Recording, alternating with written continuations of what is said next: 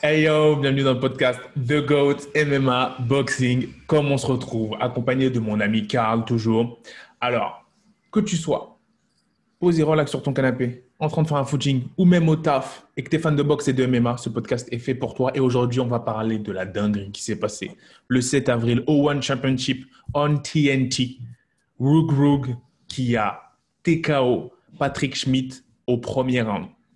Encore un meurtre en direct. Encore Encore un meurtre. C'est son troisième déjà. C'est son troisième déjà. Encore un meurtre direct, on a envie de dire. Oui, c'était une agression en direct. Oui, c'était exactement ça. C'était alors comment le, combat, comment le combat s'est déroulé Dans les premières secondes, tout se passait bien, puis une fameuse, les fameuses accélérations en continu d'Oumar Rogrug Kane, inarrêtable. Le poids lourd, ce mec-là, il va arriver. Normalement, quand un combattant, tu fais des accélérations, tu reviens. Tu fais des accélérations, tu reviens. C'est ce qu'une personne normalement constituée ferait. Omar Kane, il va faire une accélération jusqu'à que tu te retrouves au sol. Il va pas arrêter l'accélération. Il va envoyer des kicks, des trucs, il va tomber au sol. Et c'est ce qu'a subi, malheureusement, c'est ce dont a été victime Patrick Schmidt. Alors, est-ce que il peut s'imposer à l'UFC C'est la grande question que tout le monde se pose. C'est la grande question que tout le monde se pose. Quel est ton avis sur ce phénomène regrug venu de la lutte sénégalaise Est-ce qu'il peut s'imposer chez les lourds à l'UFC, selon toi? Alors, c'est très simple. Oui. Non, non alors, en fait, oh, oh, ouais, alors, en fait, Regrug, franchement, euh, à l'image un peu d'un Ngannou ou d'un Kamaru Usman ou d'autres combattants comme ça africains euh, de très haut niveau, c'est que c'est des forces de la nature. C'est vraiment une force brute. C'est un, en fait, le mot parfait, ce serait c'est un diamant brut. Regrug est un diamant brut qui n'attend simplement que d'être euh, poli. Exactement, ça c'est beau ça. Un diamant brut qui n'attend que d'être poli. hein.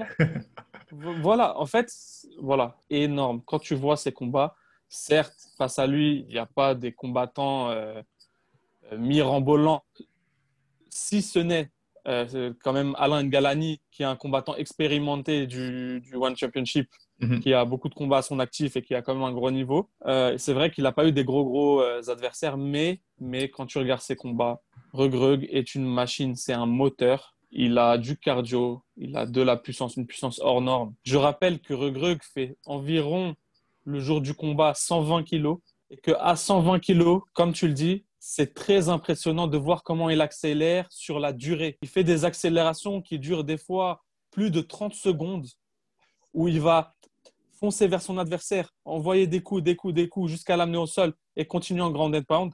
Faire ça alors que tu fais 120 kilos de muscles, 120 kilos de muscles, je répète, c'est vraiment, euh, ça prouve un cardio hors du commun. Exactement. Ça, en MMA, Exactement. ça fait la différence. Exactement. Exactement. Encore une fois, Parce bon, que là, on parle pas simplement de cardio, il fait pas un footing. Attends, excuse-moi, il fait pas un footing, Regrug. Il accélère, il envoie des coups, tout son corps est en, est en travail. bien sûr. Et ça, ça s'appelle de la résistance. Ouais. Accélérer sur une longue durée, c'est de la résistance musculaire et de la résistance cardiovasculaire. Exactement. C'est comme, les, c'est comme les coureurs de 400 mètres. Ils sont Ouais. entre le sprint et le cardio. Ouais, ouais. Ah, j'ai Et compris. ça, c'est de la résistance. Voilà. Ok, ok. Et ça.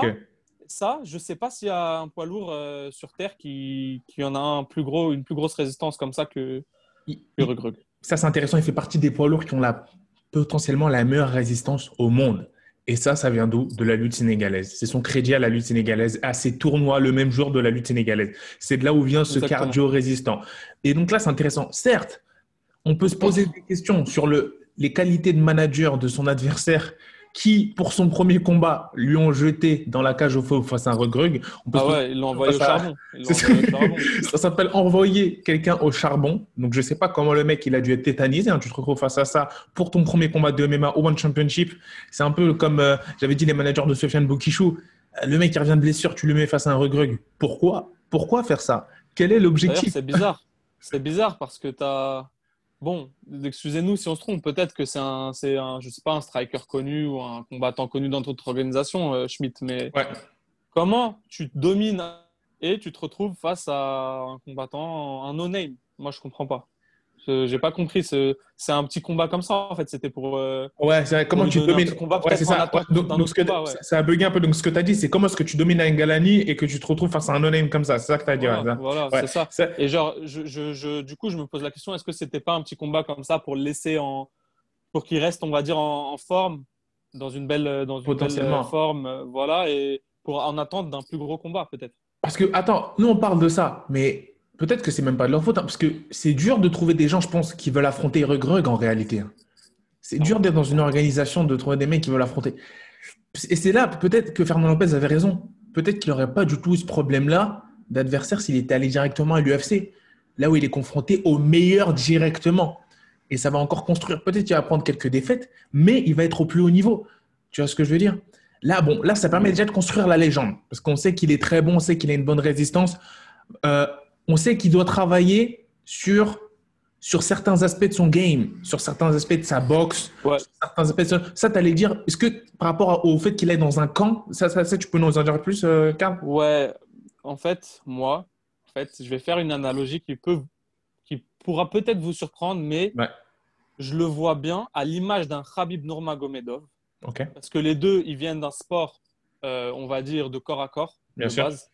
Les deux, ils ont un très très gros niveau. C'est des champions dans des sports où c'est surtout, ça va être euh, du, du corps à corps, voilà. ouais, Je le vois bien aller, par exemple, dans une très grosse team américaine comme la AKA, ok, où il va pouvoir, tout en gardant ce noyau dur technique de, de hum, corps à corps, d'amener au sol, de lutte, où il va pouvoir affiner autour de ça euh, sa boxe, euh, son grappling, et ce qui va lui permettre vraiment d'atteindre un tout autre niveau, d'atteindre un niveau stratosphérique et de pouvoir aller combattre les meilleurs combattants UFC et euh, les mauls, les annihiler, ce serait la euh, folie. comme à l'image d'un Khabib Nurmagomedov la folie. qui annihilait tous ses adversaires voilà, en, en poids léger. Ses managers, en fonction, en fait, en fonction de ce que ses managers vont faire, c'est vraiment ce qui va être déterminant pour la suite de sa carrière. S'ils Voilà. arrivent à l'entourer d'un camp, que ce soit American Top Team, que ce soit AK ou que ce soit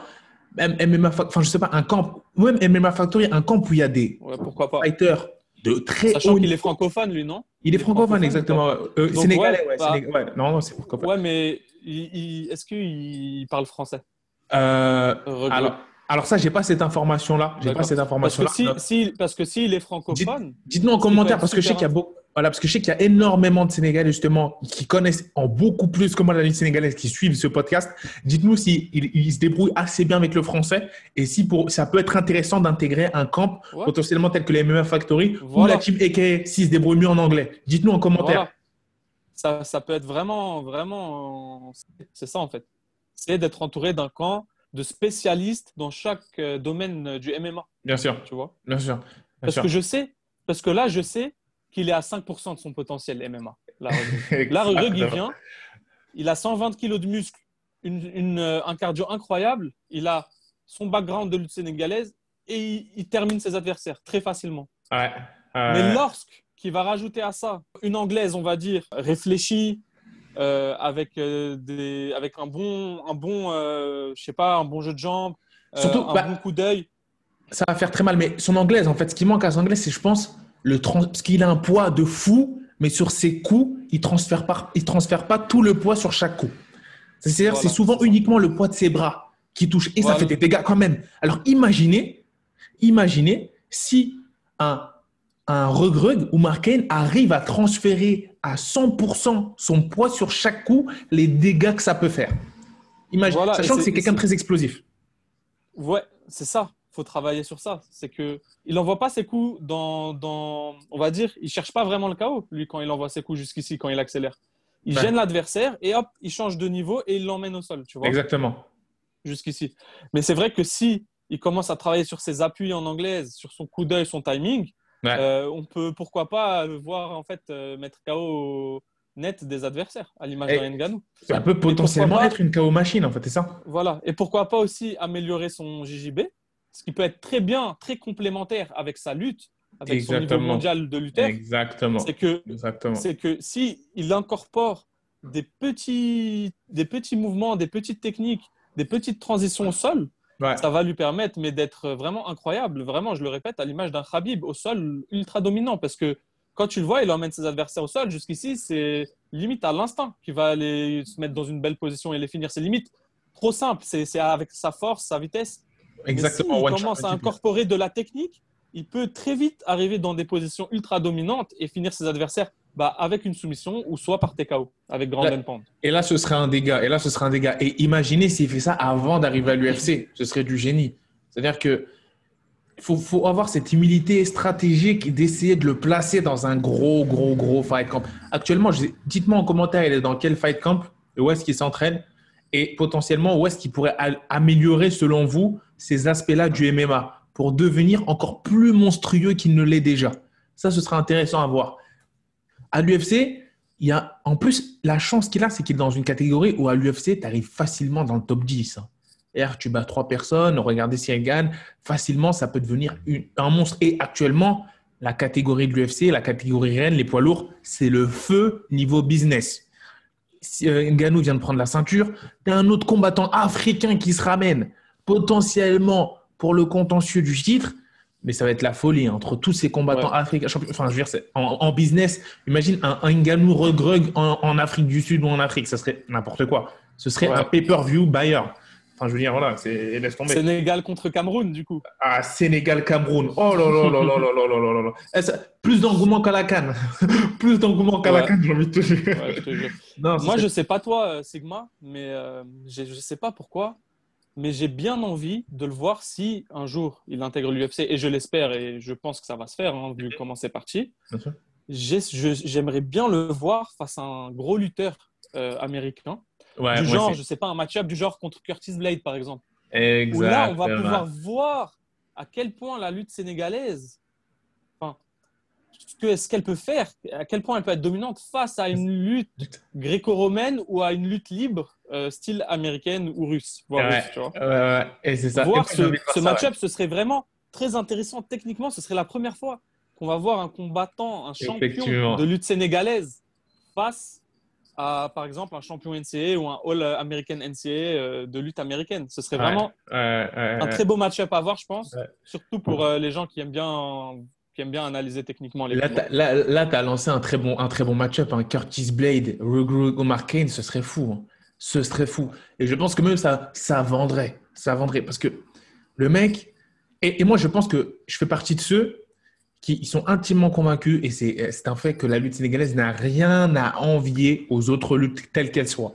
Et donc, je pense qu'il y aurait Je- C'est un peu comme, c'est un peu comme l'arrivée du sambo avec tous ces Dégastanais qui sont arrivés de nulle part Voilà. avec le JJB. Et je vois. pense, je pense sans que je m'avance pas trop en disant que c'est un des sports les plus physiques et les plus durs Exactement. physiquement de la planète, euh, la Exactement. sénégalaise. Exactement. Hein, avec les on a, tournois. on a- ouais. enfin, je sais pas vous, mais moi, j'ai déjà vu des, des, des vidéos sur YouTube, voire des reportages sur ce sport. Et, Mhm. et franchement, euh, je sais pas s'il y a un sport plus dur. hein. Ouais, c'est vrai. C'est vrai que c'est extrêmement éprouvant, c'est extrêmement, on va dire, explosif sur la durée.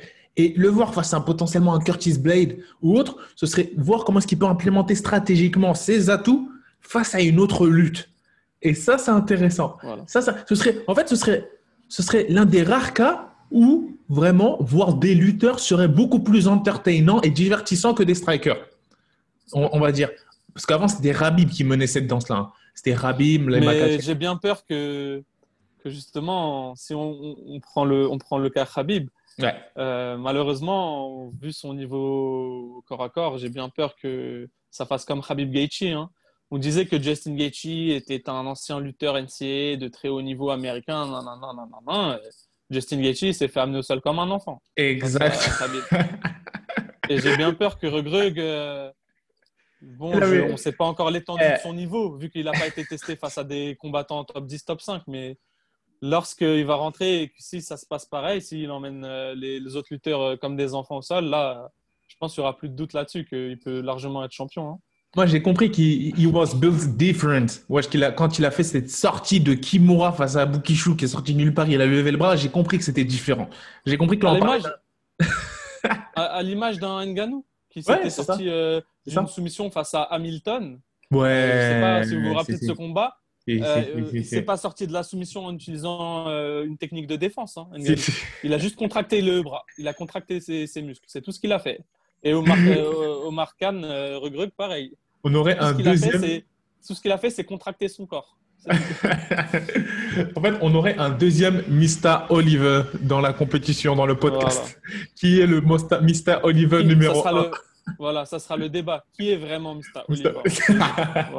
Qui, est le real, qui est le real life Mr. Oliver? Le real life Mr. Oliver. Non, c'est vrai que ça, c'est intéressant. Ça, c'est très intéressant parce que là, on a potentiellement quelqu'un qui peut arriver et tout chambouler. Et c'est ça. Et c'est ça qui est. En fait, il faut vraiment construire autour de lui une masse marketing. Marketing autour des réseaux sociaux, faire construire la hype, parce que potentiellement, les match-ups qu'il y a, oh, le futur de la catégorie poids lourd à l'UFC est brillant.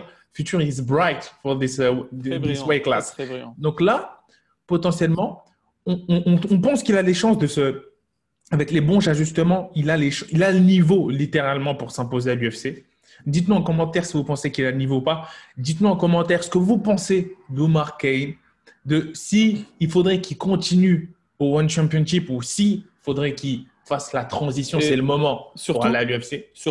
surtout qu'à l'UFC, comme tu dis, il build un personnage, un personnage des réseaux, euh, une méga star. Euh, L'UFC, ils sont très très bons pour ça. Quand ils veulent mettre en avant un combattant, et on l'a vu avec Ngannou notamment, ils sont très très bons Bien sûr, bien sûr, bien sûr. Non, non, ils sont très très bons, ils sont très très bons. En fait, ce qu'il faut savoir, c'est que eux, leur outil, depuis qu'ils se sont fait racheter, et encore une fois, là, ils, vont se faire racheter encore une fois des actions, euh, depuis qu'ils sont fait racheter par des masses, des masses, on va dire, dans le, dans le domaine du divertissement des monstres, en termes de d'image, de qualité d'image, en termes de teasing promotionnel, en termes de storytelling, ça n'a rien à voir. Ils ont des équipes marketing qui n'ont rien à voir un gros event UFC. Attends, ça, ça, ça a bugué un petit peu. Tu peux, reprendre, tu, peux, reprendre, ça a bugué un tout petit peu. Ouais. Je te disais, quoi de mieux qu'un gros event UFC, un gros pay-per-view, avec euh, Regrug dans, dans, la main card et avec du coup un, un UFC countdown qui, qui, qui, montre un peu le parcours de Regrug et qui l'amène. Euh, qui amène la hype jusqu'au combat. Exactement, tu retournes jusqu'au Sénégal, jusqu'au tournoi de lutte sénégalaise qui sont extrêmement encore aujourd'hui très populaires en Afrique, dans toute l'Afrique, avec des tournois, encore une fois, des, des, personnes comme Bombardier, des, des athlètes de très très haut niveau. Et donc là, c'est intéressant de voir ça sur la scène, entre guillemets, internationale. Donc dites-nous en commentaire ce que vous pensez de, du phénomène Regrun. Est-ce que vous pensez qu'il va s'imposer à l'UFC qu'il doit aller à l'UFC. Dites-nous tout simplement vos potentiellement pronostics face à un, match de rêve, un premier match de rêve face à un Curtis Blade. Est-ce que vous pensez que la lutte NCAA va pouvoir faire face à la lutte sénégalaise? Tout simplement. On vous remercie énormément du soutien grandissant de la chaîne, de tous les partages, de tous les abonnements. Continuez, likez, partagez, commentez cette vidéo et on se retrouve pour de nouvelles aventures. Peace. A brick. I'm so mean, I make medicine sick. Give me five, give me ten, call me daddy. Everybody.